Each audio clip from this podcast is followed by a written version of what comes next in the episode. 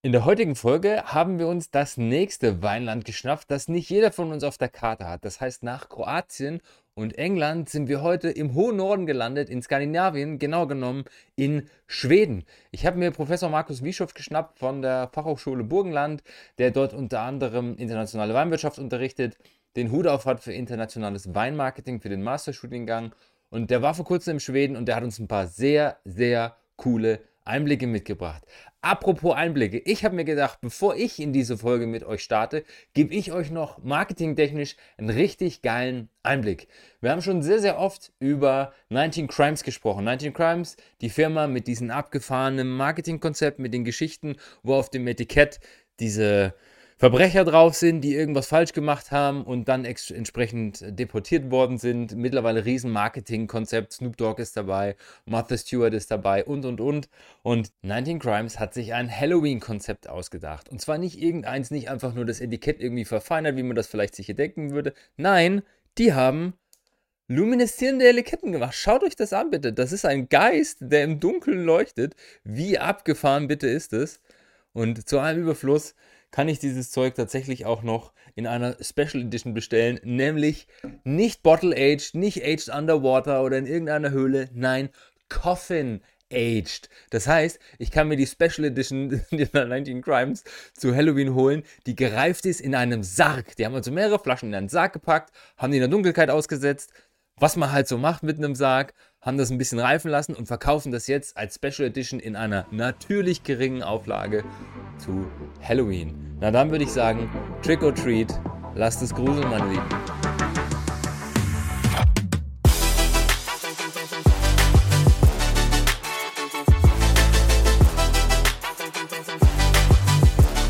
Willkommen zur Pino und Pixel Podcast Folge Nummer 101. Heute habe ich mir den lieben Markus Wieschow zurück in den Podcast geholt. Willkommen zurück, lieber Markus. Wir haben uns gedacht, Hallo, guten Abend. wir reden mal eine Runde über Schweden, den schwedischen Weinbau, weil Skandinavien ist ja doch irgendwas, was ähnlich wie England in letzter Zeit äh, den Weg in die Weinbranche gefunden hat. Und du warst vor kurzem dort und wir wollen uns ein klein wenig darüber unterhalten, was ist da heute los, wo ist das Potenzial und natürlich auch, wie hast du das persönlich erlebt und was ist deine persönliche Einschätzung zu dem Ganzen. Für die Hörerinnen und Hörer da draußen so ganz kurz zum Abstecken. Also Schweden hat ungefähr, es gibt keine genauen Zahlen, weil es eben auch keinen Weinbauverband oder sowas offiziell gibt, ungefähr 150 Hektar. 150 Hektar ist verglichen mit allen anderen Regionen, die wir so kennen, ziemlich ein Witz. Und sehr, sehr klein, wie gesagt, sehr, sehr aufstrebend gerade. Da hängen 30, 40 Betriebe dahinter und du hast mir ein Interview vorab zukommen lassen. Also wir reden von ein paar, die das wirklich richtig professionell, kommerziell im großen Stile machen. Beim Rest ist das eher noch so Hobby und Spaß an der Freude.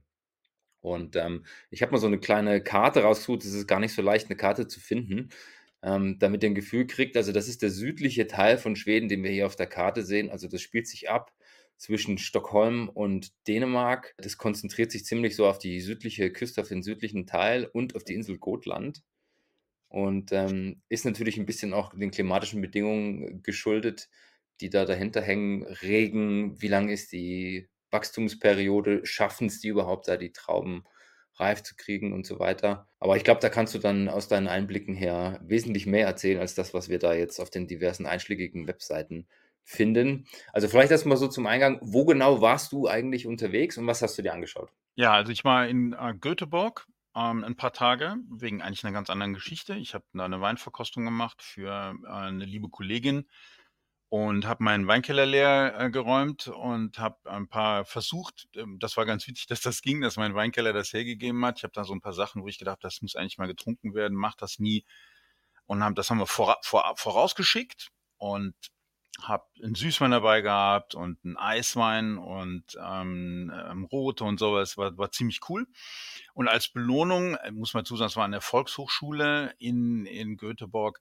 Die Kollegin unterrichtet hier ähm, Finnisch und Schwedisch und wir haben für den Deutschkurs dort, haben wir das organisiert und als Dankeschön hat sie mir organisiert, dass wir zwei Weingüter besuchen. Ich war nur vier Tage da, leider muss ich sagen.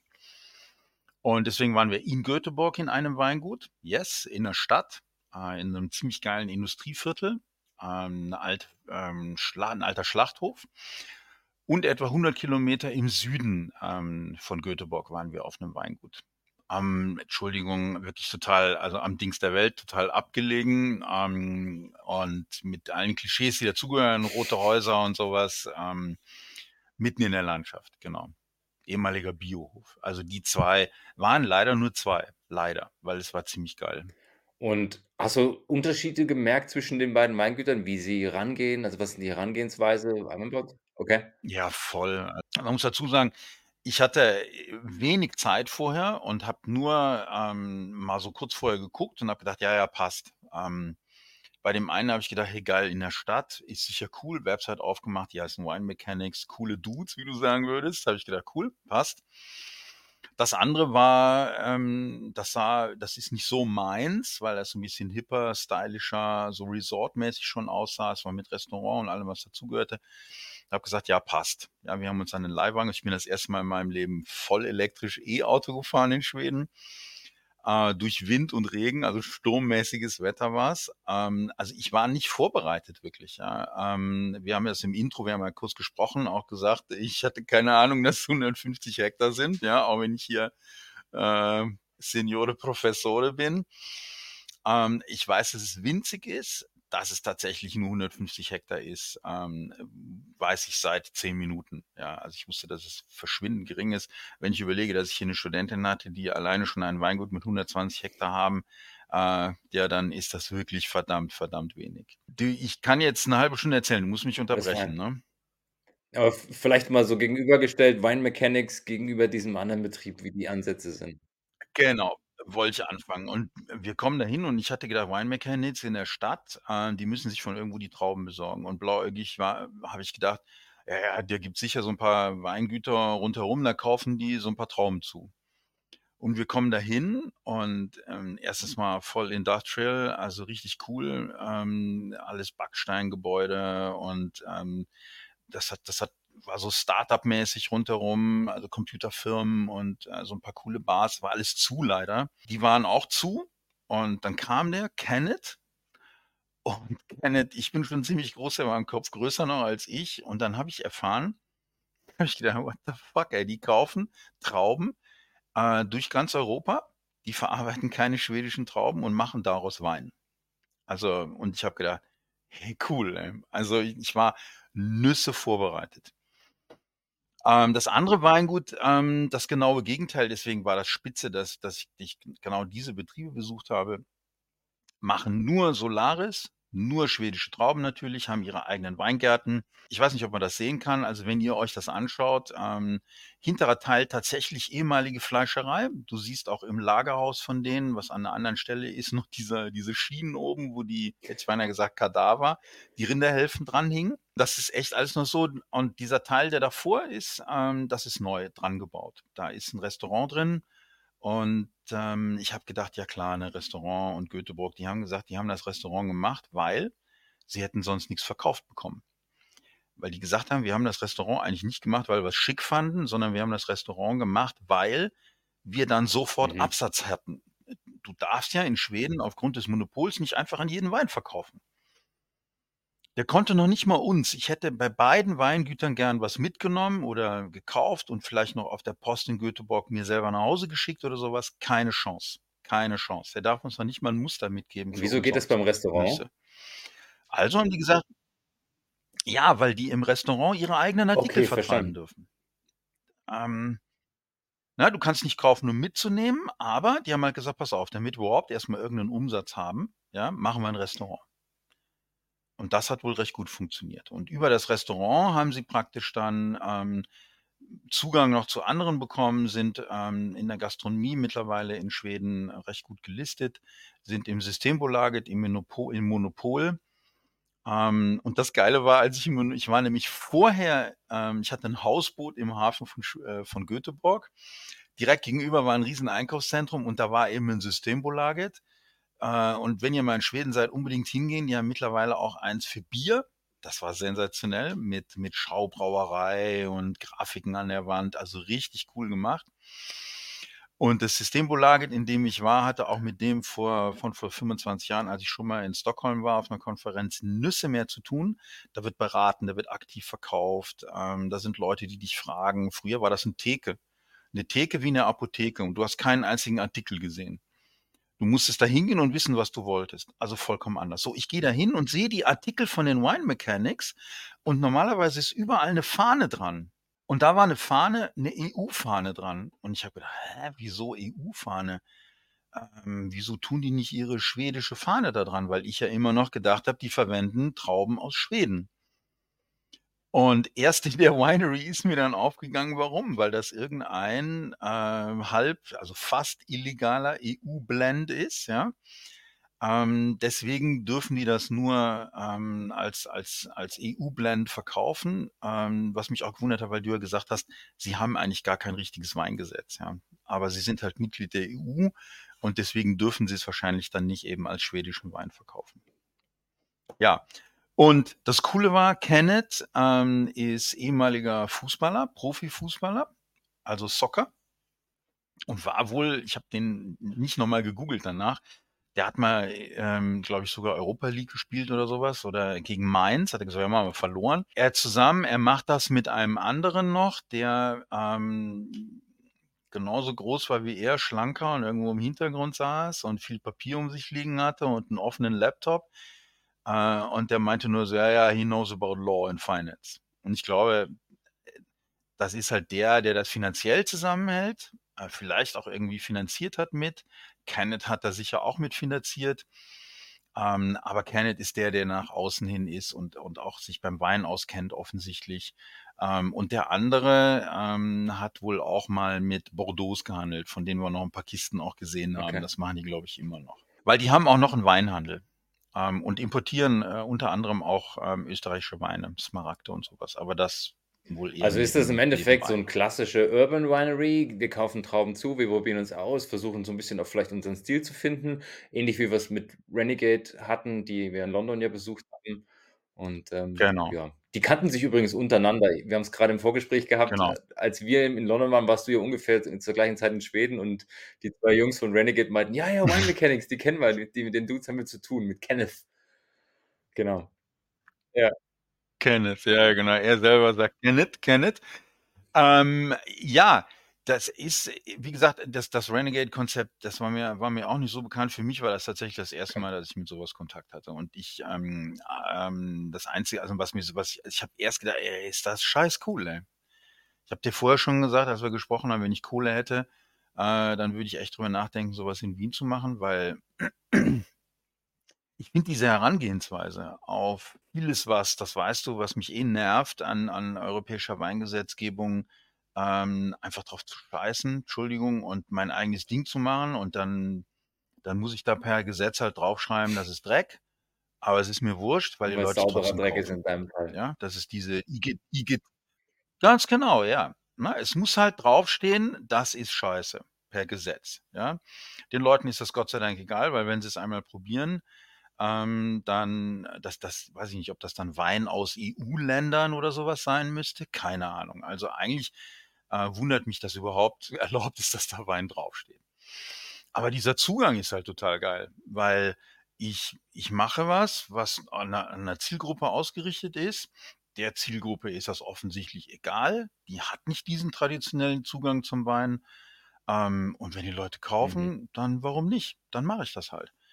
Und man muss dazu sagen, die Weine waren echt gut. Mir, also mir ist aber persönlich, aber hat, ja, cool. hat mir sehr gefallen. Kleiner Funfact dazu, Fun Fact? Äh, wenn du nach englischem Weingesetz Wein machst und der heißt English Wine, dann muss der dort gewachsen mhm. sein, produziert und abgefüllt. Wenn du die Trauben von woanders holst und mhm. produzierst mhm. sie, also machst den quasi den, den herstellenden, geschmacksgebenden Prozess in England und füllst sie dort ab, heißt es British Wine. Ah, cool. Und Renegade, habe ich dir ja auch erzählt, die machen ja mittlerweile 50-50, also 50% ungefähr kommen Trauben aus England, der Rest Mhm, kommt mhm. aus Übersee, wenn man so will. Und England ist ja alles Übersee quasi. Und ähm, die machen trotzdem auf alles British Wein drauf, weil die sagen, A, ist es uns wurscht, wie du sagst, B, wir haben ein ganz anderes Marketingkonzept und C, wir wollten es einheitlich haben. Und bevor irgendeiner verwirrt ist, warum steht da jetzt Englisch und bei dem Rest British, schreiben wir einfach überall British Wein drauf. Und Mhm. funktioniert für die. Absolut. Also ähm, was, was man natürlich sagen muss, wir haben auch gesagt, äh, ich habe gesagt, wäre eine geile Idee, das hier auch zu machen. Ich würde es trotzdem nicht machen, weil da ist mein schlechtes CO2-Gewissen davor. Weil das natürlich schon ein bisschen pervers ist, Die haben ja Partner in Frankreich, Italien, äh, da, da, da, in Tokai, in Österreich und in Deutschland. Äh, ich meine, es Ja. ist ein bisschen pervers. Ja. Es ist nicht nur ein bisschen pervers, sondern es ist pervers, wenn ich in den gekühlten LKW die Trauben reinlade und dann durch Quereuropa karre, um daraus Ja. Wein zu machen. Da muss man sich wirklich fragen, Leute, ne, es ist schon ein bisschen auch ignorant äh, dem Problem gegenüber, die wir im Moment haben. Aber das beiseite gelassen, die Weine waren sehr, sehr gut. Ähm, sie waren sortentypisch. Ähm, sie hatten ja einen Fomint aus dem Tokai, einen trockenen zum Beispiel, ähm, an die ich mich auch vor Ort noch sehr gut erinnern kann. Ziemlich geil gemacht. Der Blaufränkisch, der war, der war sehr cool. Ähm, was mir schon aufgefallen ist, ist, dass man, das war insofern interessant, als ich mir eingebildet habe, die Handschrift des Kellermeisters besser rauslesen zu können. Bei so unterschiedlichen Rebsorten aus so Mhm. unterschiedlichen Ländern. Die hatten schon alle irgendwo was Ähnliches. Zumindest die Weißen. Ja. Ja. Äh, so ein bisschen eher Tannine, ein bisschen Maisstandzeit und sowas. Ähm, und diesen direkten Vergleich hast du hier nicht, wenn du eine Winery besuchst, die aus den eigenen Weingärten Mhm. ähm, die Sachen macht. Okay, verstehe. Und war das eher konventionelles Winemaking oder war das schon so ein bisschen in die Low-Intervention-Schiene rein? Das, also die, die müssen, die müssen, glaube ich, ziemlich viel Mhm. Intervention machen. Äh, weil wenn du solche Trauben durch Quereuropa karst, das ist High Risk. Du musst mit Sicherheit ähm, schon, ich habe zwar gefragt, er hat gesagt, nein, sie kühlen nur. Ähm, ich traue dem Braten nicht so ganz. Ähm, ich würde auf jeden Fall ein bisschen Schwefel in das Lesegut geben, damit mir das nicht um die Ohren fliegt, wenn ich das 24 Stunden durch Quereuropa und dann noch auf der Fähre schaukel und sowas. Ähm, und ich glaube, ähm, dass daher vielleicht auch diese Stilistik bei den Weißen kommt, dass du mit dieser Maischestandzeit äh, und den mehr Tanninen eventuelle Fehltöne vielleicht irgendwie noch besser in den Griff bekommst. Da war nichts fehlerhaft. Er hat gesagt, ihnen ist irgendwann mal was um die Ohren geflogen. Äh, da haben sie irgendwas draus gemacht, keine Ahnung. Ich habe ihm gesagt, wieso habt ihr das nicht doppelt so teuer verkauft und gesagt, es ist Orange, wenn es scheiße schmeckt? Hat er gesagt, hat er gelacht, hat er gesagt, das haben wir auch gedacht, aber gesagt, this is not our philosophy. Aber das ist cool. Das finde ich irgendwie wieder cool. Ja, ja. Ähm, also er, er war sehr, sehr offen, ja. Aber was den Keller betraf, hatte ich so das Gefühl, da und was sie so machen, da waren sie etwas, etwas bedeckter. Okay. Und wie ist das zweite Weingut, das du dir angeschaut hast? Ja, das zweite Weingut, das, also wie gesagt, wir sind da eine Stunde hingefahren mit dem E-Auto und ähm, du siehst, wie beeindruckt ich war. Ich fahre einen alten BMW, deswegen war ich von diesem Hightech-Cockpit äh, mega beeindruckt. Und es war ein Scheißwetter, es hat gestürmt, es war arschkalt, es hat geregnet und wir kommen da an und das, das war echt, das sah aus wie Bullabü, der, der Weg dahin. Ja? Also Astrid Lindgren-Landschaft und wir kommen dahin und dann echt im Nichts, ja, ein riesen Resort mit Spa und Badeteichen, nicht nur einem. Und ähm, dann so ein bisschen deplatziert, so, eine, so ein Teil von so einer mittelalterlichen Burg, aber nachgebaut Okay. da drin der Verkostungsraum und offensichtlich auch das Re- Restaurant. Der hat irgendwie so einen halben Berg aufschütten lassen, der Vater von denen, die das jetzt machen. Und dann im Hintergrund, ziemlich geil, und ich bin so ein, so ein moderner Architekturfan, das sah aus, als wenn, als wenn das äh, Louis Kahn gebaut hätte. Ähm, so, ein, so eine Art Scheune aus Glas, Beton, kein Dach, das Dach war aus, aus, auch aus Beton.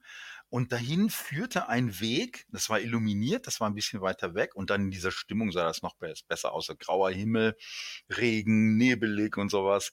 Hinten hell illuminiert und dahin führte ein Weg aus Beton mit Designerlampen links und rechts. Und während man auf dem Weg ging, spielte so eine launchige Musik. Also voll abgefahren.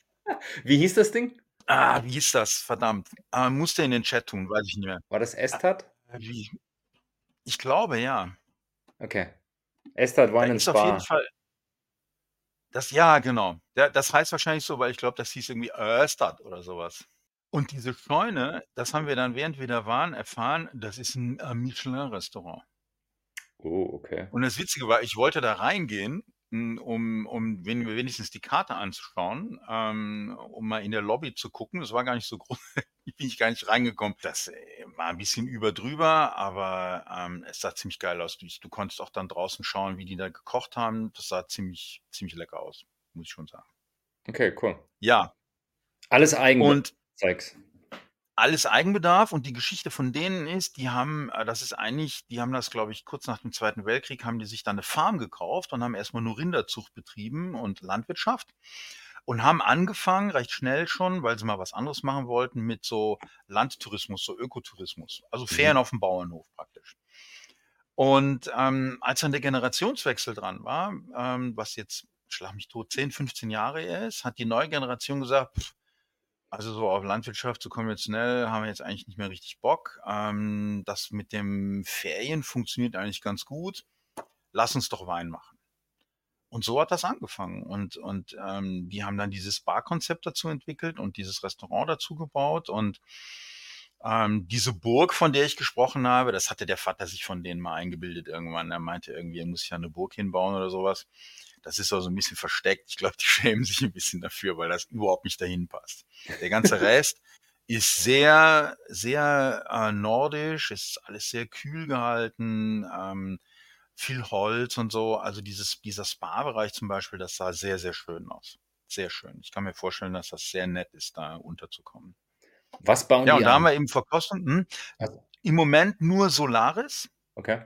100 Prozent. Wir waren auch dann Gott sei Dank im Weingarten. Ähm, ich habe tatsächlich den Weingarten dann gesehen. Ähm, und was sie jetzt neu angefangen haben, ist, sie haben ähm, Land auch an der Küste, wo sie Pinot und Chardonnay ausgesetzt haben. Ja, sie machen nur Schaumwein. Ne? Ach so, das ist auch 100% Schaumwein noch. Ja, genau. Ach krass. Und äh, die Frage kommt bestimmt richtig, richtig geil. Also ich war echt überrascht, ähm, dass die, die, das, das, das kann man echt keinem erzählen. Ne? Die, dieses weintouristische Konzept, was sie haben, da wird, da wird angekündigt, waren angekündigt als zwei Leute, die aus Österreich extra kommen, um den Laden zu besuchen. Und die hatte auch gesagt, die Kollegin hatte gesagt, ja, die arbeitet mit mir, ne, kommen zwei von der University Sie ist Quality Assurance äh, Manager und ich bin Wine Marketing Professor. Was war denn sowas von wurscht? Das ist untergegangen irgendwo und wir haben irgendeine zweitklassige Führung bekommen mit jemandem, der sich nicht auskannte.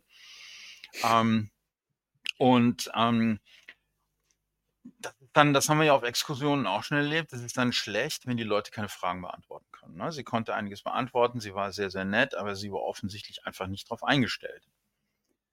Mhm. Und ähm, sie haben einen sehr modernen Keller. Sie haben nur Solaris, ähm, haben uns von massiven Problemen erzählt. Sie haben dieses Jahr Not geerntet und anstelle von 30 Tonnen nur 700 Kilo geerntet, weil denen alles verrottet ist wegen des Sommers. Ach krass. Der wohl total verregnet gewesen ist. Und ähm, sie haben immer wieder Jahre, wo sie hatten, das niedrigste, was sie schon mal hatten, waren 500 Kilo. Und deswegen verkaufen die auch nicht im System Bolage anders als die Wine Mechanics, ja, die das natürlich dann sehr gut steuern können, was sie wo kaufen, ähm, sind die auf ihre eigene Ernte angewiesen und verkaufen deswegen nur bei ihnen im Restaurant und im Spa und bei Verkostungen. Was kostet das dann vor Ort umgerechnet?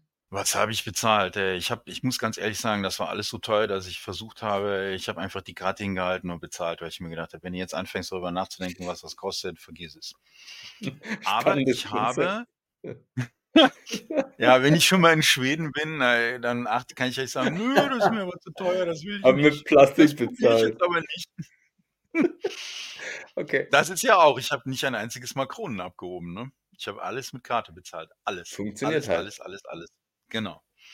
So, und ähm, vielleicht noch zur Verkostung, was, also was das kostet, sage ich gleich zur Verkostung war ganz cool. Die hatte uns was, was vorbereitet. Das, das habe ich, muss ich unbedingt in meine Vorlesungen mit einbauen.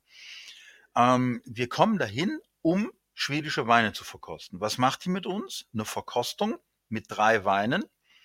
Ähm, da war ein, äh, ein, was war das? Das war ein, genau, ein Cremant aus Frankreich. Äh, dann war es, glaube ich, Night Timber war dabei und einer Ach. von ihnen. Ja, und ich habe gedacht, Alter, was soll das denn? Wollten schon aufregen, ne? Du kennst mich.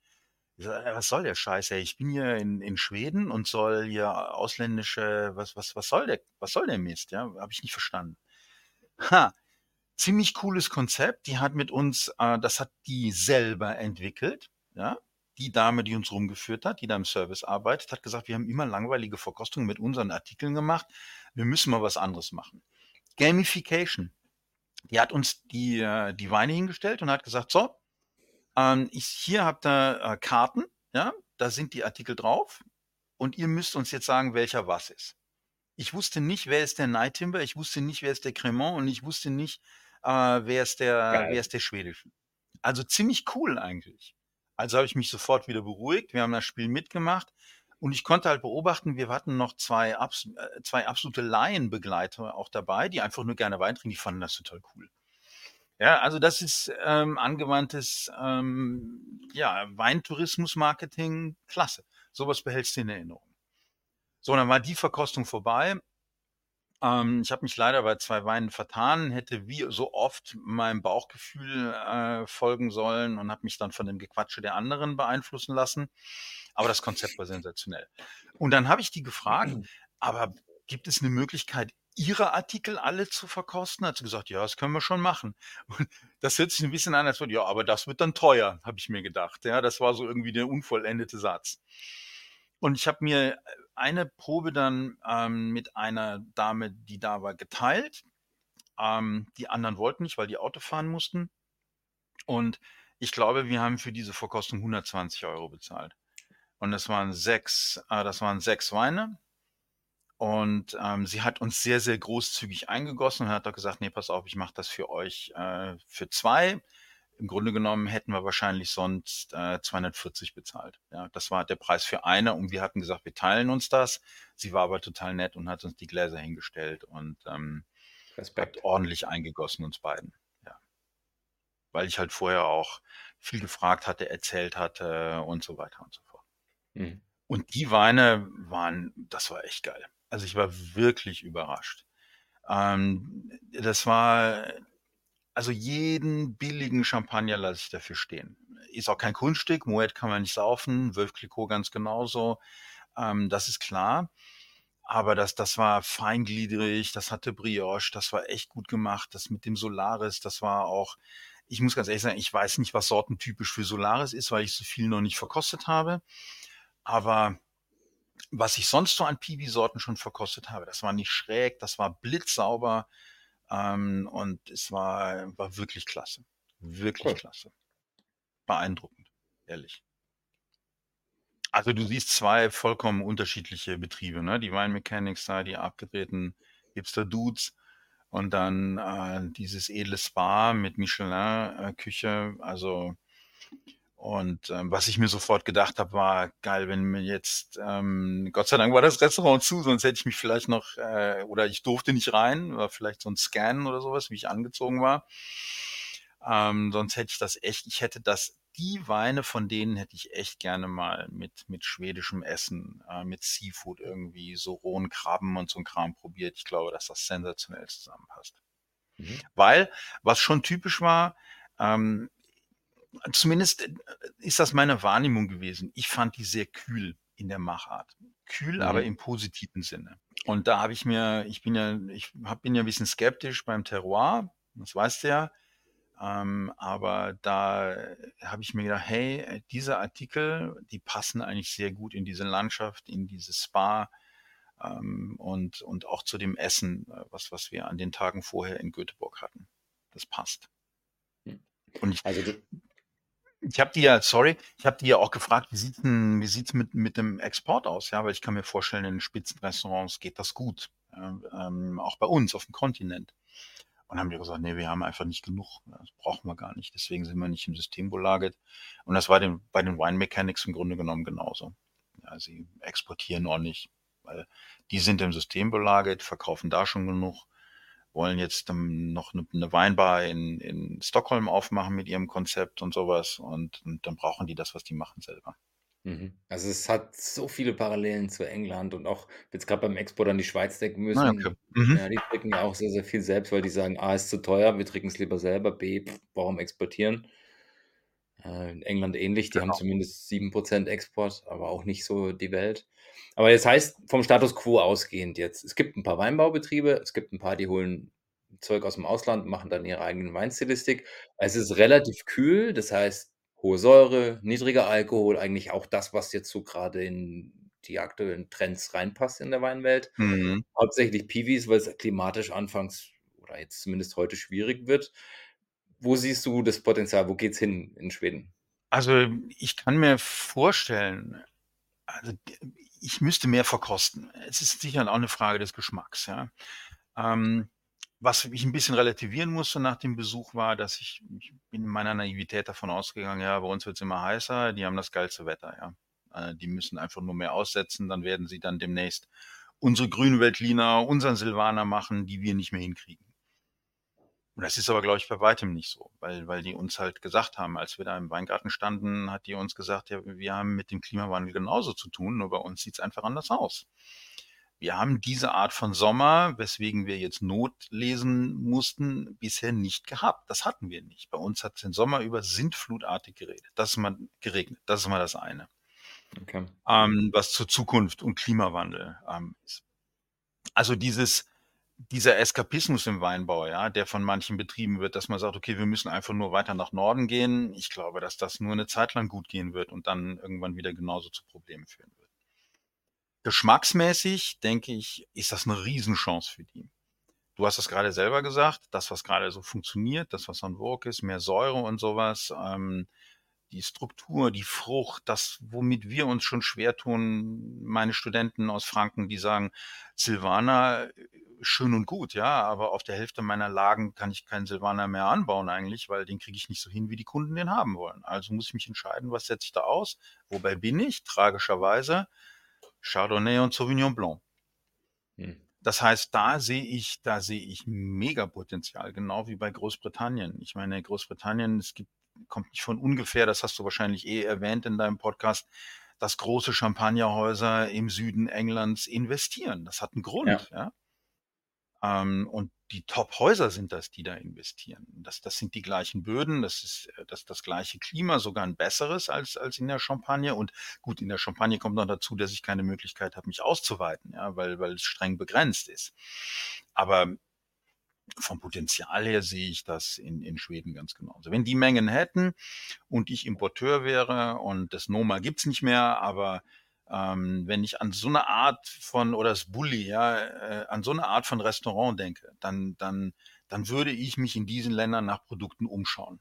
Weil das experimentell ist, aber gut gemacht. Worüber wir noch gar nicht gesprochen haben, ist, dass die beiden Betriebe, die ich besucht habe, die Dudes und das Resort, ähm, dass die ähm, Leute aus Deutschland beschäftigen, ne? Die und aus Österreich. Kellermeister also bei den Wine Mechanics, Kellermeister bei den Wine Mechanics, ein Geisenheimer.